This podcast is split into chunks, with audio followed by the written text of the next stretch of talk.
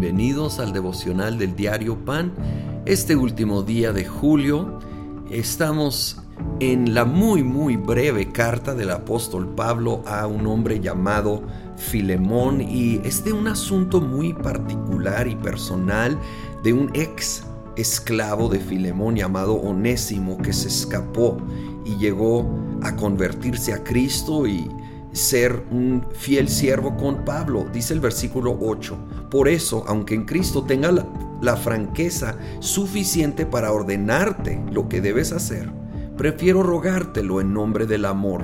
Yo, Pablo, ya anciano y ahora además prisionero de Cristo Jesús, te suplico por mi hijo Onésimo, quien llegó a ser hijo mío mientras yo estaba preso.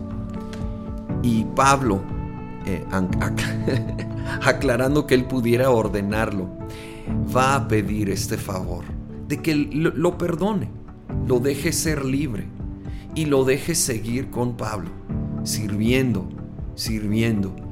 Y gracias a Dios ya no existe este tipo de esclavitud, hay otras terribles y debemos orar y luchar en su contra, pero nos habla de un corazón de perdón, un corazón de nuevas oportunidades, un corazón que realmente debe de ir más allá de lo debido, de lo obligado, mejor dicho.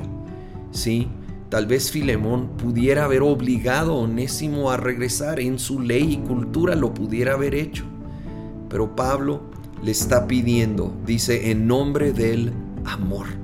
Obviamente el amor de Dios que el amor de Dios nos lleve más allá de solo hacer lo que es un deber, una obligación.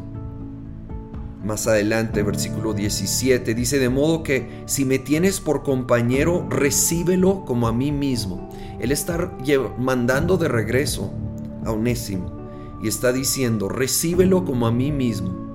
Si te ha perjudicado o te debe algo, cárgalo a mi cuenta.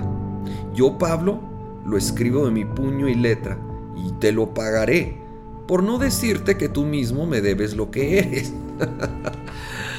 Pablo con franqueza le recuerda realmente fue por mi predicación del Evangelio que tú eres salvo, entonces me debes mucho, pero esto no lo estoy pidiendo, no lo estoy exigiendo, mejor dicho, sí lo estoy pidiendo como un favor. Y es increíble, dice, si te ha perjudicado, si te debe algo, cárgalo a mi cuenta. ¡Wow!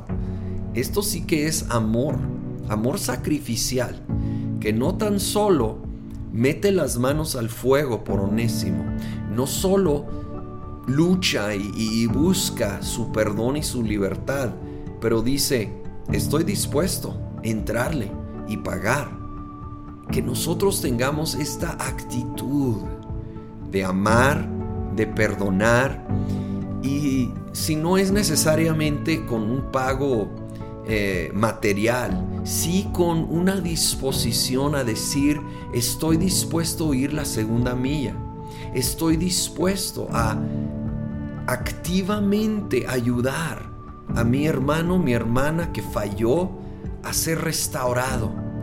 Tal vez es una ayuda de ánimo, es una ayuda dando otra oportunidad, es una ayuda, a veces sí es financiera, si Dios así lo, lo pone en el corazón, pero que tengamos esa actitud y corazón.